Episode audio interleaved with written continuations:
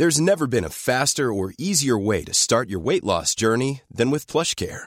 PlushCare accepts most insurance plans and gives you online access to board-certified physicians who can prescribe FDA-approved weight loss medications like Wigovi and Zepbound for those who qualify. Take charge of your health and speak with a board-certified physician about a weight loss plan that's right for you. Get started today at plushcare.com slash weight loss. That's plushcare.com slash weight loss. plushcare.com slash weight loss.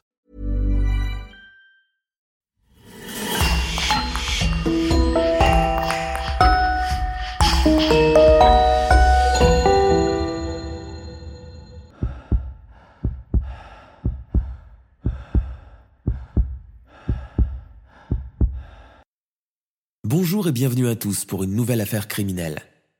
Avant de commencer, nous aimerions prendre une minute pour remercier les personnes qui nous soutiennent sur Patreon. Spécial merci au Club Elite et à Christophe Wellens et Lillipus Lily et à Mira et Telkmar. Si vous souhaitez vous aussi vous impliquer un peu plus dans la réalisation de ce podcast, rendez-vous sur lecoinducrime.com slash bonus. Merci. Et on commence. L'affaire dont nous allons vous parler aujourd'hui est récente et différente. Différente de celle qui malheureusement arrive actuellement chaque jour dans chaque recoin des quartiers dits chauds où bandes adverses se livrent à des rixes pour diverses raisons qui ne sont plus inconnues de personne. Domination d'un territoire, trafic de stupéfiants, règlement de comptes et argent sale qui font souvent la une des journaux et dont souffrent les mégalopoles grouillantes de monde telles que Paris. Dans la nuit du 5 juillet 2018, alors que la France suit dans son intégralité l'équipe nationale durant les matchs de la Coupe du Monde en Russie, Loïc Kamchung mourait dans l'indifférence générale et l'anonymat total, à peine âgé de 23 ans. Ses assassins, dix gars bien costauds, se sont acharnés sur lui, profitant de la force que confère le groupe face à un seul individu fragile et désarmé. Après l'avoir roué de coups et poignardé à mort, les dix individus pousseront la cruauté jusqu'à lui rouler sur le corps avec leur voiture avant de disparaître dans la nuit en toute impunité. Les pompiers, venus en renfort pour essayer de le réanimer, le trouvent baignant dans une mare de sang, et le massage cardiaque qu'ils tentèrent de lui faire s'avéra inutile. Il était déjà trop tard. Pour la communauté franco-camerounaise, le meurtre de Loïc Kamchuang demeure un crime odieux et injustifié.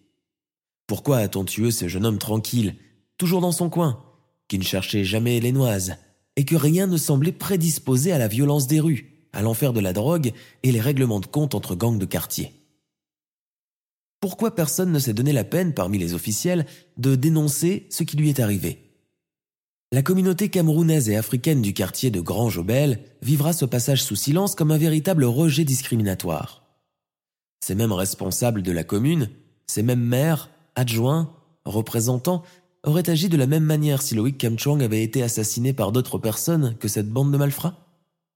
L'indifférence et le manque d'implication des médias, essentiellement préoccupés à couvrir les exploits de l'équipe nationale à l'autre bout du continent, et pris dans l'euphorie et l'ivresse d'une prophétie de victoire de la Coupe du Monde, passera mal, très mal, au sein de la communauté camerounaise et sera même considéré comme un manquement à la solidarité envers les différentes minorités ethniques vivant en France.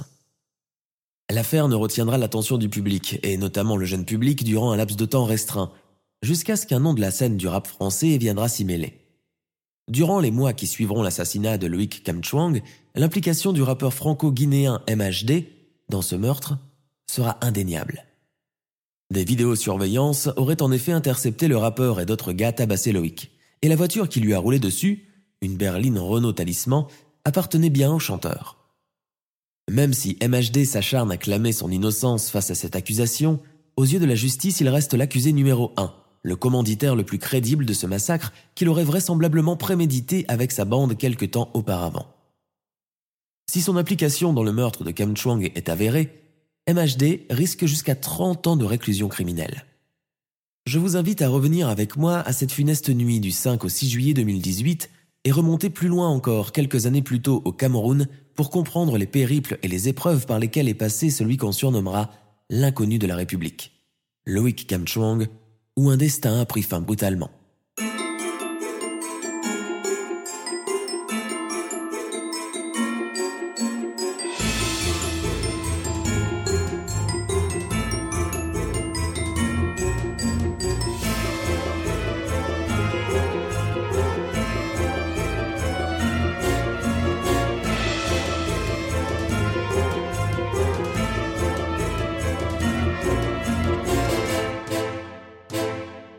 Nous sommes le 5 juillet 2018, dans le 10e arrondissement de Paris, au détour des rues Tesson et Saint-Maur. C'est le début d'une soirée d'été étouffante dans la capitale française qui se transforme chaque fois en ce moment de l'année en véritable fournaise à ciel ouvert. Et ce, malgré les haltes de fraîcheur que peut procurer Paris-Plage pour les estivants durant la journée. Notamment ceux qui n'ont pas la chance de partir en vacances cet été ou ceux qui n'ont pas eu encore leur congé annuel. Hormis les vacances qui s'approchent à grands pas, et la volonté de quitter au plus vite la torpeur parisienne, l'autre événement marquant de cette année 2018, celui qui occupe toutes les discussions et tous les esprits, la Coupe du Monde qui se dispute actuellement de l'autre côté de l'Europe, en Russie. Dans cette atmosphère d'effervescence patriotique, comme seul le foot peut en procurer, Louis Kamchwang, un jeune franco-camerounais habitant du quartier de Grand Jobel, se fait tuer en pleine rue, incapable de se défendre face à ses assaillants au nombre de dix. Roué de coups, il succombe peu de temps après à ses blessures infligées à l'aide d'un couteau et d'une batte de baseball avant de se faire écraser par ses assassins qui poussèrent la cruauté jusqu'à lui rouler sur le corps et prendre la fuite à bord d'une Renault Talisman. Au total, 22 blessures dont une mortelle au niveau de la cuisse. Seules les vidéosurveillances et une vidéo filmée à l'aide d'un portable par un propriétaire de restaurant capteront dans ses moindres détails ces images effroyables d'une grande violence où l'on voit le jeune homme par terre tentant tant bien que mal de se protéger en se cachant désespérément la tête de ses deux bras, tandis qu'il se faisait tabasser sans pitié par ses agresseurs. Les images de la bande vidéo montrent ce qui s'apparente à un règlement de compte entre gangs, une rixe de rue. Commencé d'abord par une attaque à la voiture bélier, fonçant sur la foule pour faire le maximum de victimes, qui a ensuite dégénéré au carnage et à l'assassinat du jeune homme. Et pourtant, le cas de Loïc Kamchwang serait beaucoup plus complexe qu'il n'y paraît. En effet, beaucoup de doutes planent sur sa vie, sur son parcours, sur la raison pour laquelle il est arrivé à 9 ans en France, accompagné de son père, tandis que sa mère est restée là-bas, seule au Cameroun. Comment ce jeune homme, que tous ceux qui l'ont connu décrivent comme un garçon discret qui ne provoquait personne et ne cherchait jamais les problèmes, s'est retrouvé aux prises avec des assassins Mais avant de parler de tout ça, remontons quelques années en arrière, dans le pays d'origine de Loïc, le Cameroun. Né le 22 avril 1995 dans la capitale Yaoundé, Loïc passe les premières années de sa vie avec sa mère et sa petite sœur. Son père, qui a quitté le pays depuis longtemps pour s'installer en France, ne revient dans sa famille que lors du congé annuel chaque été. Le petit Loïc attend à chaque fois le moment du retour de ce père absent avec impatience et excitation. D'autant plus qu'avec lui arrivent des cadeaux merveilleux, des bandes dessinées, des jeux vidéo et des friandises. Mais toute bonne chose ayant une fin, les vacances se terminent, et le père plie bagage et retourne dans son pays de résidence, laissant femme et enfants derrière lui, avec la promesse de revenir l'année prochaine à la même période. À l'école, le petit garçon s'illustre par ses notes excellentes. Son niveau de français est très bon et il joue souvent au foot, son sport favori. C'est un enfant discret, solitaire, obéissant. Sa mère racontera plus tard qu'elle ne sentait même pas sa présence dans la maison, alors que d'autres garçons pouvaient être en général très turbulents et hyperactifs. Elle ajoute d'ailleurs que s'il pouvait demander à Loïc de rester sur sa chaise et de ne pas en bouger de la journée, il aurait obéi sans broncher. Avec sa mère justement, Loïc a un rapport privilégié et fusionnel. Il ne cesse pas de lui répéter que plus tard il aurait un bon job et qu'il gagnerait beaucoup d'argent afin de lui offrir une belle vie. Pourtant, les choses ne se passèrent pas vraiment comme prévu. En 2004, alors qu'il est à peine âgé de 9 ans, lors des vacances d'été, son père, qui est de retour au bercail, prend une décision sans appel. Loïc et sa sœur devront l'accompagner en France pour étudier lors de la rentrée de septembre. À ses deux enfants, il énumère et vante les avantages sans fin de la vie en Europe. Un meilleur cursus scolaire, des chances égales pour tous, peu importe le milieu social ou ethnique des parents, de meilleures opportunités de travail par la suite et surtout de bien meilleurs salaires. Loïc se rappela qu'il voulait travailler plus tard et gagner justement cet argent pour pouvoir chouchouter sa mère adorée. Sauf que la surprise est à double tranchant. Sa chère maman ne les accompagnera pas en France. Ils partiront tout seuls avec leur père. Quand ils apprennent qu'elle ne sera pas du voyage, les deux enfants accueillirent la nouvelle avec mitigation et peu d'enthousiasme. Ils n'en montrent rien cependant, d'autant plus qu'elle n'aimait pas d'objection à leur départ. Et ces choses dites, choses faites. Quand les vacances estivales touchèrent à leur fin, c'est avec leur bagage en main et la boule dans la gorge que le petit Loïc et sa sœur quittèrent pour la toute première fois le Cameroun, Yaoundé, et leur maman, en route pour une destination étrangère qu'ils ne connaissaient qu'à travers les émissions de télévision et les récits que leur en faisait leur père. La famille s'installe dans la cité du Buisson Saint-Louis. Le père de famille partage un petit logement avec d'autres de ses enfants issus d'un précédent mariage. À Loïc et à sa sœur, il lègue une toute petite pièce à partager. L'appartement de cette HLM est exigu, et comme on peut l'imaginer, la cohabitation dans cet espace réduit, ajoutée à la promiscuité, se passe mal. Les frères et sœurs issus de deux mariages se connaissent à peine et ne se parlent pas. Le père de Loïc penche dans le favoritisme et très vite ses deux enfants qu'il a ramenés du Cameroun ne se sentirent plus vraiment chez eux.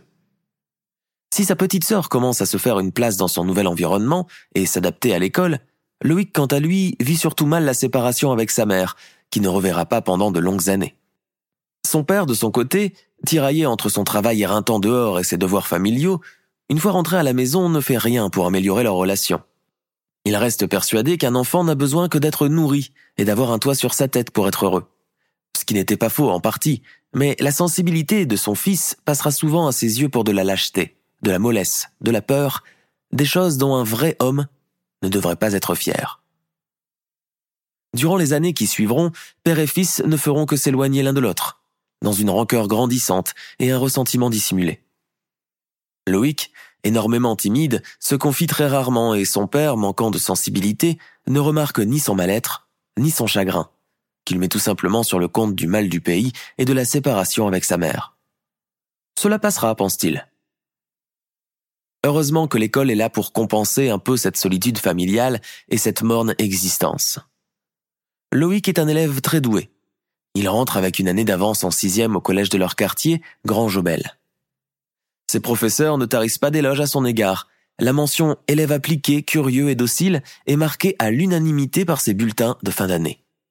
Même le personnel administratif est sous le charme de ce petit garçon étranger, trop bien élevé, qui s'exprime avec une délicate politesse. Il réussit haut la main son passage au collège où il se fait du reste beaucoup d'amis. Avec certains d'entre eux, il restera lié jusqu'à l'âge adulte. S'il n'a plus beaucoup de mal à s'adapter rapidement à un mode de vie différent dans un pays, un climat, un système aux antipodes de ce qu'étaient les premières années de sa vie, le passage au lycée, couplé d'une entrée fulgurante dans l'adolescence, marquera un tournant sans précédent dans la vie du jeune garçon. Ses notes ne sont plus aussi excellentes. Il fait l'école buissonnière, collecte les absences non justifiées, commence à fréquenter des petites frappes du quartier et finit par redoubler son année. Scolarisé au lycée d'Orient, il suit un cursus technique. Après plusieurs déboires avec l'administration scolaire et quelques échecs essuyés, il réussira son baccalauréat en génie électronique alors que personne ne s'y attendait. L'année suivante, il s'inscrit en BTS électrotechnique automobile.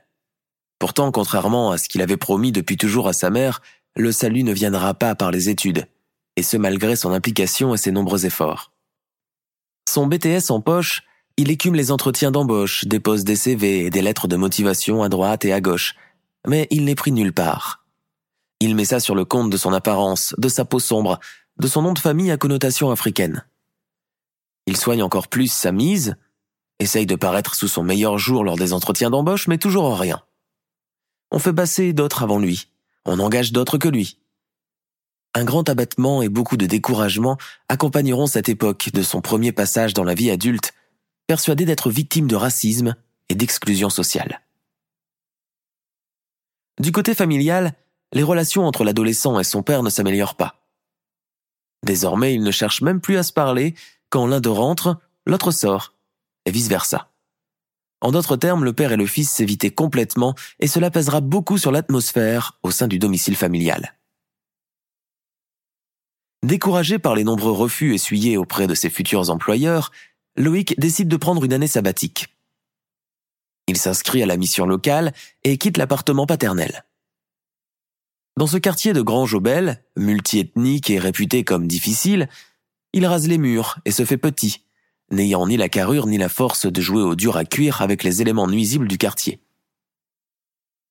Le seul lien social qu'il conserve est celui avec ses anciens camarades de collège, avec lesquels il discute souvent par téléphone ou sur les réseaux sociaux.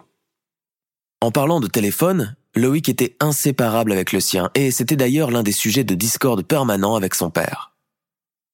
Dans le quartier, tous les garçons de l'âge de Loïc sont différents de lui. Beaucoup ont été déscolarisés, suivent des formations techniques pour la forme et passent la majeure partie de leur temps à traîner dans la ville, à dealer du hashish, à boire et à consommer des narcotiques. Craignant de sombrer dans la délinquance aussi à force de ses fréquentations, Loïc, qui a été élevé par une mère pieuse dans la foi catholique au Cameroun, découvre la religion musulmane dans les mosquées de son quartier et puis, à force d'y aller, finit par se convertir. C'est la révélation.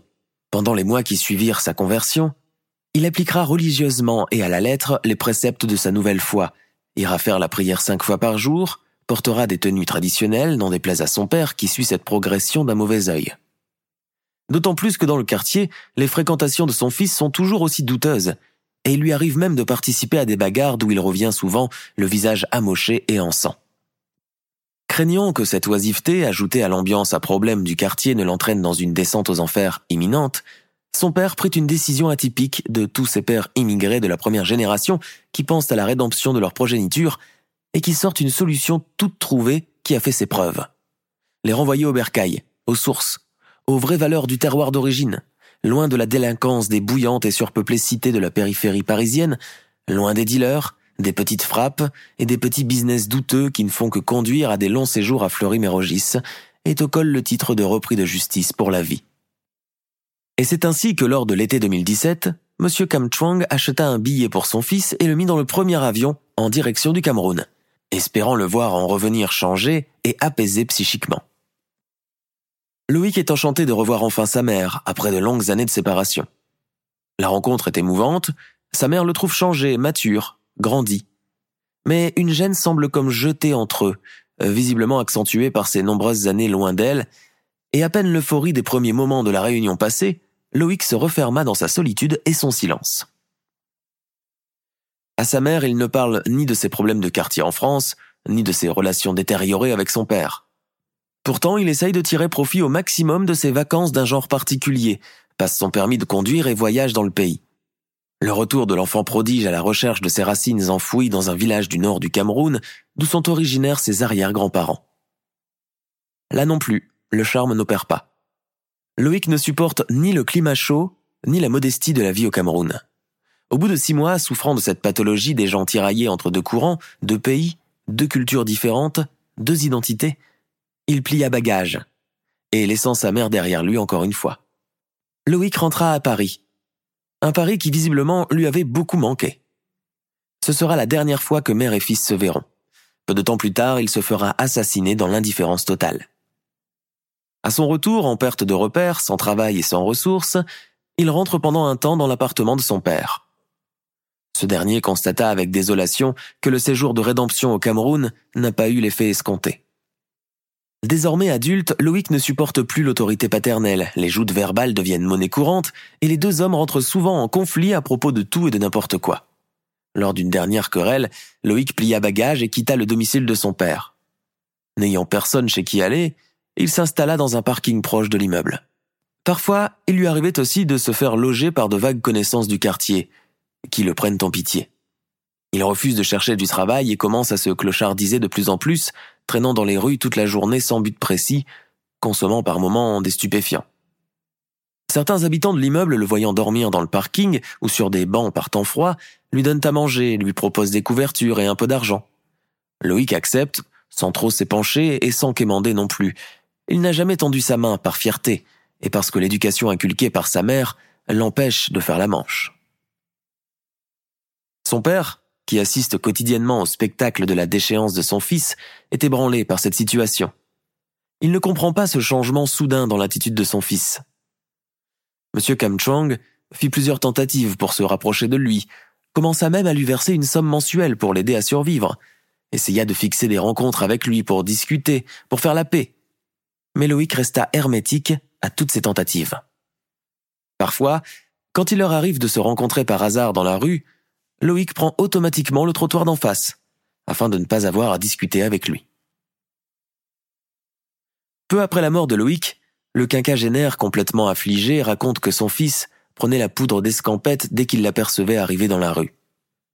Il ajoute que la déchéance soudaine de Loïc l'a désespéré et qu'il a essayé par tous les moyens de le faire revenir à la raison par le biais d'autres personnes, sachant qu'il refusait de parler avec lui. Il renouvela une dernière tentative à la veille de la mort de son fils, rendez-vous auquel Loïc ne se présenta pas, évidemment. Dans le coin, Loïc est désormais appelé Pépé par tout le monde.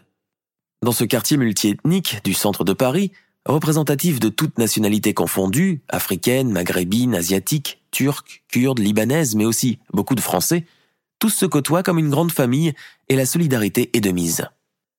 Tous les teneurs des shops et les commerçants du coin connaissent désormais ce jeune homme poli, touchant, qui s'exprime avec beaucoup de courtoisie, ne réclamant jamais quelque chose. Et c'est tout naturellement qu'ils s'attachèrent à lui et le prirent en affection. Qu'il soit restaurateur, fleuriste, boulanger, beaucoup n'hésitent pas à lui donner de leurs marchandises, à lui offrir un repas, à lui payer ses cigarettes, à lui glisser quelques pièces de monnaie dans sa poche. Même les sans-abri le prennent en estime, le protègent, car il le trouve beaucoup trop fragile, beaucoup trop jeune pour être ainsi livré à lui-même dans la rue. Un ancien voisin du jeune homme raconte. Loïc a malheureusement été mis à la rue, et c'est à partir de ce moment-là que son comportement a changé. Il s'est renfermé sur lui-même. Les nuits d'hiver, quand il faisait trop froid pour dormir dans les parkings, Loïc monte se réfugier dans la cage d'escalier de l'immeuble à côté duquel il squatte d'habitude. La gardienne ne lui dit d'ailleurs rien du tout, et les voisins se sont habitués à le voir remballer avec discrétion son sac de couchage le matin venu, avant de retourner à la rue pour une autre journée d'errance et de survie. Pourtant, depuis quelque temps, les choses semblent tourner à la normale. Encouragé par la gardienne de l'immeuble, qui l'a prise en affection et qui aide à rédiger ses lettres de motivation, Loïc réussit à décrocher un petit boulot. Ce début de changement de vie lui apporta un peu d'élan dans une existence paumée qui avançait au jour le jour. Désormais, avec un but bien précis, il pourra retrouver la vie qu'il avait voulu avoir auparavant, du temps où il était encore étudiant. Peut-être qu'il pourrait par la suite terminer son cursus universitaire et se trouver un logement, et ne plus avoir à subir les regards paternels, lourds de reproches. Ce changement n'échappa évidemment pas à personne dans le quartier, qui considérait désormais Loïc Pépé comme une figure emblématique de Grand Jobel. Mais au moment même où tout semblait rentrer graduellement dans l'ordre, le destin rattrapa impitoyablement le jeune de 23 ans. Dans la nuit du 5 au 6 juillet 2018, dans le 10e arrondissement de Paris, plus précisément dans la rue Tesson, un groupe d'amis, constitué de huit personnes, se promènent encore malgré leur tardive. Soudain, ils entendirent le vrombissement d'un moteur de voiture au démarrage et une forme humaine foncer sur eux. Ils ont tout juste le temps de s'évader en catastrophe.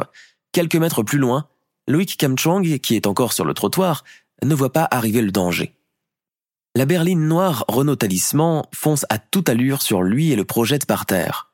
L'incident est capté par des vidéos surveillance alors qu'une bande de jeunes l'encercle et le passe à tabac. Certains arrivent en petits groupes tandis que les autres descendent de la voiture. Jetés à terre, les individus qui sont au nombre de dix lui asseignent coups de poing et coups de pied avant de sortir leur couteau et le poignarder à mort. Malgré le sang important qui commença à lui couler de la bouche, les assaillants du jeune homme n'arrêtèrent pas pour autant. Quand ils eurent fini, ils laissèrent le jeune homme sur la chaussée, couvert d'échymoses, le corps poignardé et ensanglanté, inanimé. Craignant l'arrivée des patrouilles, les dix malfrats prirent la fuite en courant, les uns disparaissant dans la pénombre des ruelles alentours, tandis que les autres s'engouffrant à bord de la berline noire, passèrent sur Loïc et s'enfuirent à toute allure. Les pompiers, alertés par des passants, arrivent vers 3h30 du matin. À côté du corps ensanglanté de Loïc, ils trouvent le couteau et la batte de baseball qui ont servi à le massacrer. Ils procèdent au premier secours, mais Loïc était déjà mort quand ils voulurent pratiquer un massage cardiaque sur lui. Transporté à la morgue, son cadavre est ausculté par un légiste qui relève 22 blessures infligées au couteau, dont plusieurs ayant atteint des organes vitaux et entraîné la mort. L'annonce de sa mort dans le quartier de Grange-Aubel a l'effet d'un coup de massue. Les commerçants qui l'ont connu et souvent aidé, mais aussi tous les habitants du quartier, y compris beaucoup de mamans d'origine camerounaise ou sénégalaise qui ont connu Loïc par le biais de leurs enfants, sont meurtris et sincèrement chagrinés. La police ouvre une enquête, persuadée qu'il s'agissait d'un règlement de compte entre dealers ou clans rivaux. Le secteur étant propice à ce genre de nuisances nocturnes, certaines sources proches des policiers racontent que Loïc et certains de ses amis surveillaient le territoire de la cité de Grand Jobel, rejointe par un autre gang d'une autre cité de la même mouvance, la cité de Buisson-Saint-Louis. Les deux cités se seraient apparemment liguées contre celle d'un clan adverse, représentant la cité des Chauffourniers, appelée également Château Rouge. une cité dont les habitants sont majoritairement d'origine guinéenne. Lors de l'enquête, il s'est avéré que la rixe qui a entraîné la mort de Loïc aurait été préméditée le jour même par l'un des membres de la cité des Châteaux Rouges, voulant se venger pour le compte de son frère suite à une échauffourée avec Loïc survenue quelque temps auparavant. La police, qui n'a pas de preuves à l'appui, à part le couteau de poche et la batte de baseball, se tourne vers une vidéo amateur d'un restaurateur du quartier qui avait filmé le gang à son insu. La vidéo, malgré son manque de netteté, montre quand même assez bien la physionomie de chacun des assaillants, tous encapuchonnés. Le conducteur de la berline avait des cheveux courts afro, teints en jaune platine. En repassant la bande plusieurs fois, les policiers purent intercepter le conducteur de la Mercedes, un individu vêtu d'un training Puma, portant les cheveux afro teints en doré. Son identité n'est d'ailleurs pas étrangère à la scène du rap. L'individu n'est nul autre que Mohamed Silla, plus connu sous son nom scénique de MHD. Selon les enquêteurs, les deux gangs se livrent depuis quelques années déjà une guerre sans merci, initiée auparavant par l'assassinat d'un des membres de la cité des Chaufourniers, tué lors d'une rixe. Leur attaque serait considérée comme une vengeance. Le rappeur MHD aurait été également reconnu par des passants cette nuit-là qui ont commencé à crier son nom, certains ayant même cherché à le suivre. Aux questions insistantes de la brigade de police, Mohamed Silla, alias MHD, trouve une réponse à tout. Ses vêtements, un training de la marque Puma qu'il portait le jour de la mort de Loïc, étaient un article réservé au sponsoring de certaines stars du rap, et pour ce fait, pas encore commercialisé sur le marché, et réservé à certains représentants de la marque. Un cercle restreint dont faisait également partie le chanteur. D'ailleurs, il avait même chanté avec cette même tenue lors d'un concert tenu trois jours auparavant au Danemark.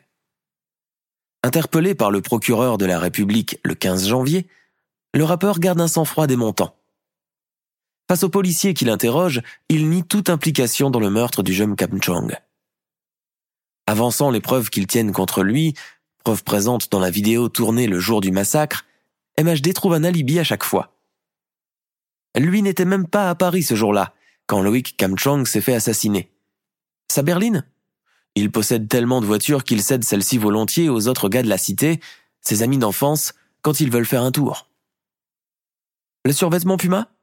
Lui, en tant que sa qualité de chanteur et d'ambassadeur de certaines marques de vêtements et de chaussures, reçoit tellement de colis d'habits de marque chaque semaine qu'il en cède d'ailleurs volontiers à ses amis qui n'ont pas les moyens de se les payer.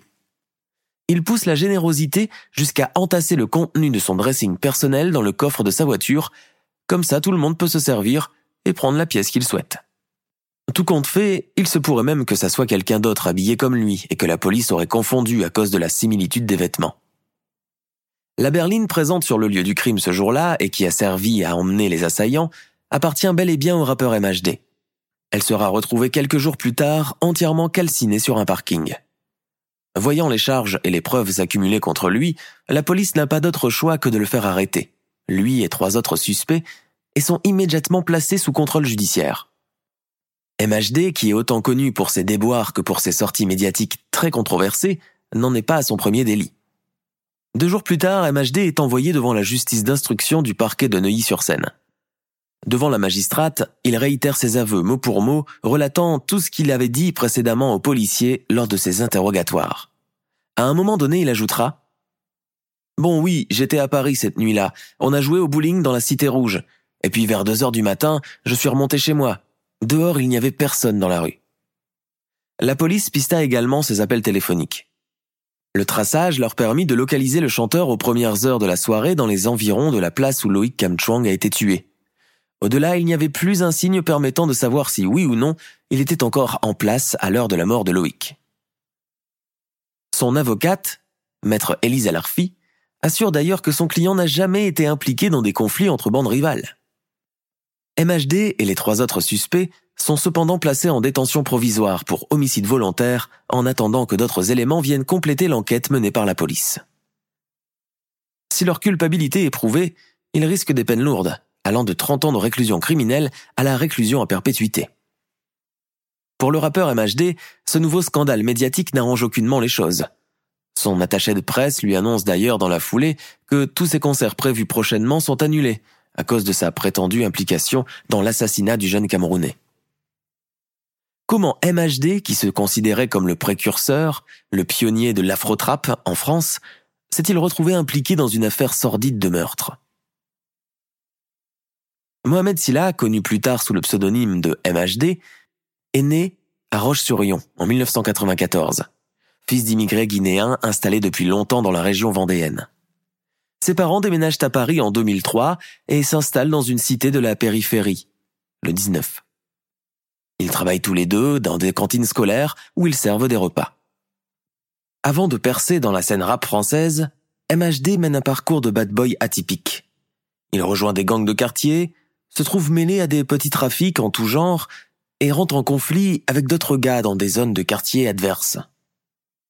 En même temps, il fonde son premier groupe avec le collectif 1.9 Réseau, issu de la même cité que lui. Le groupe enregistre, écrit, compose investi de l'argent pour tourner des clips, mais le succès tarde cependant à venir. Découragés, les membres de 1.9 Réseau finissent par se dispatcher, chacun revenant vers un métier plus terre à terre, qui lui permettra de survivre en attendant de trouver un bon sponsor pour financer leur prochaine sortie, et peut-être même leur faire enregistrer un album. MHD, lui, choisit la restauration. Il est embauché dans un prestigieux restaurant parisien, l'Odéon. Si le cadre est magnifique et luxueux, la clientèle, elle, l'est beaucoup moins. En tant que serveur, il supporte mal et souffre des remarques humiliantes et dédaigneuses de la clientèle friquée et arrogante qui fréquente ces lieux. Passablement découragé, le futur pionnier de l'afrotrap veut se consacrer à des études de restauration, persuadé qu'au moins du fond d'une cuisine, derrière des fourneaux, aucun client ne risque de lui faire de remarques désobligeantes. Il décroche un brevet d'études professionnelles en restauration et rêve de devenir un cuisinier célèbre, à l'instar de Pierre Bocuse ou Alain Ducasse. Dans la foulée, il devient livreur de pizza pour pouvoir survivre dans la jungle parisienne en attendant d'enfiler la toque des chefs étoilés. Mais la musique rap ne le quitte pas.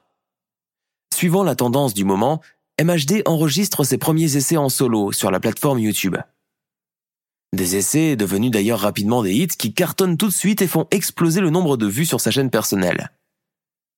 Il est le créateur du mouvement Afro-Trap, style de rap de son cru qui fusionne rap en français, rythmes africains et mélodies énergiques et prenantes.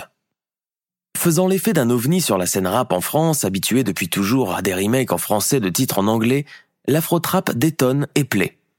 Son public se forme, encouragé d'ailleurs par l'accessibilité de YouTube pour revoir les clips et réécouter les tubes.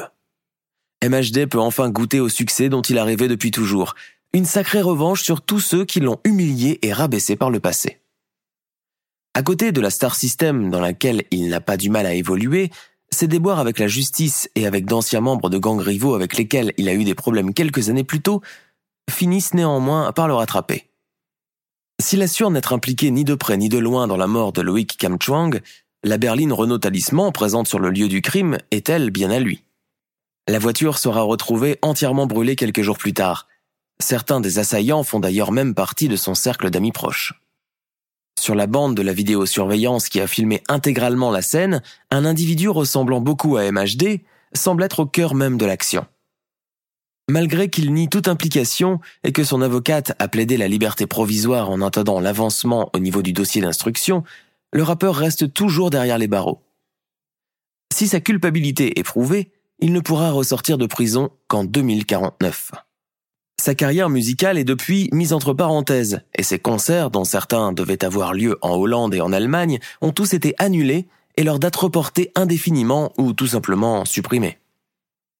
Ne voulant accuser personne en particulier, les proches de Loïc préfèrent dire qu'il s'est trouvé juste là au mauvais endroit, au mauvais moment, et qu'il n'entretenait aucun lien particulier avec aucun gang connu de quartier.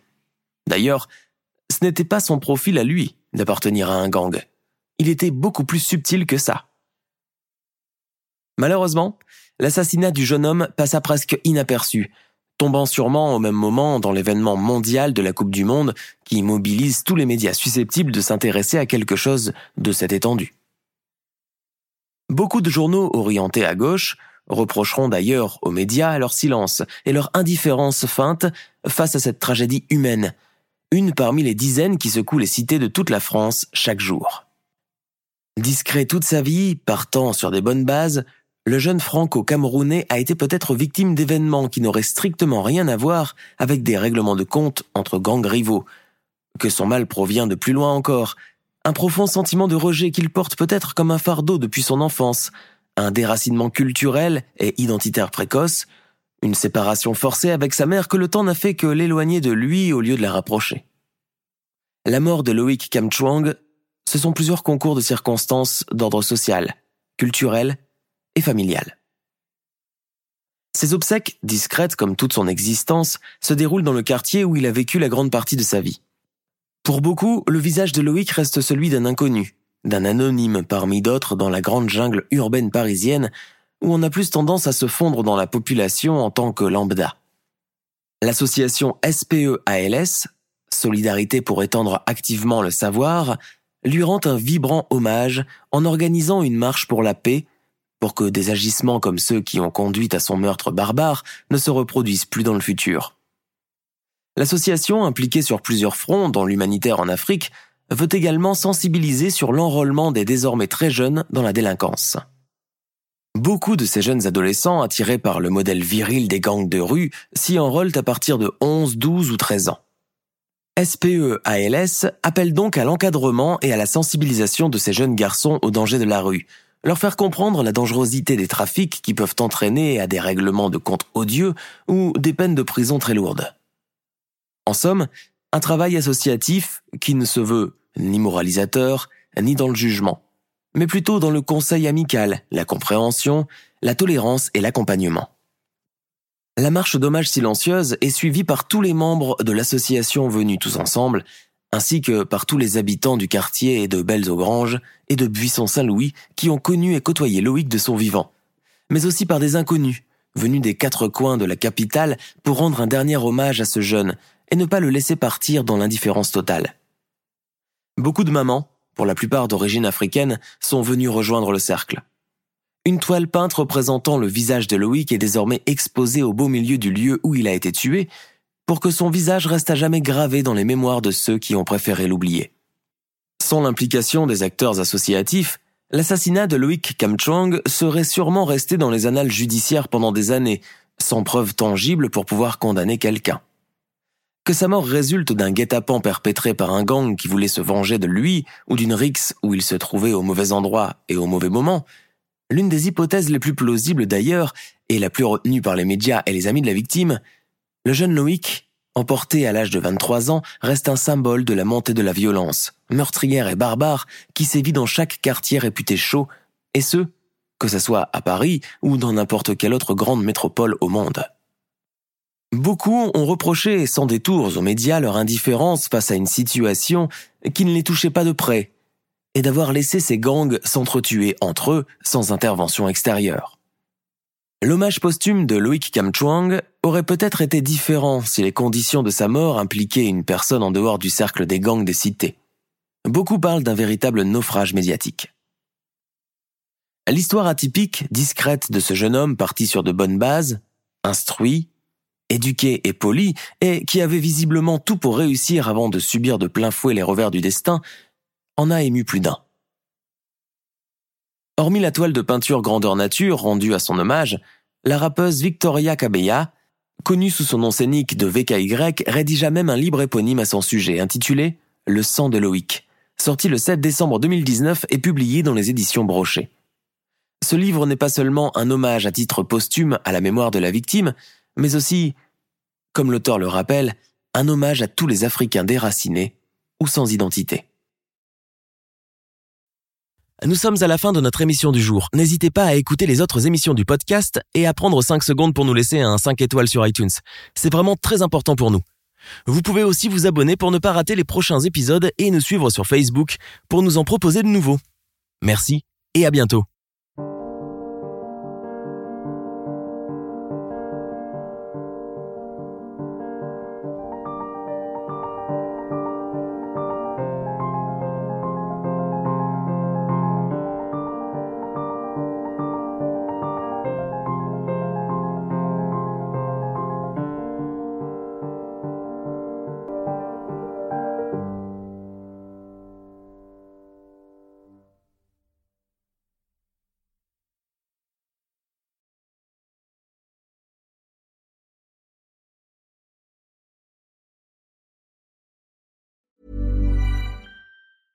Tired of ads interrupting your gripping investigations?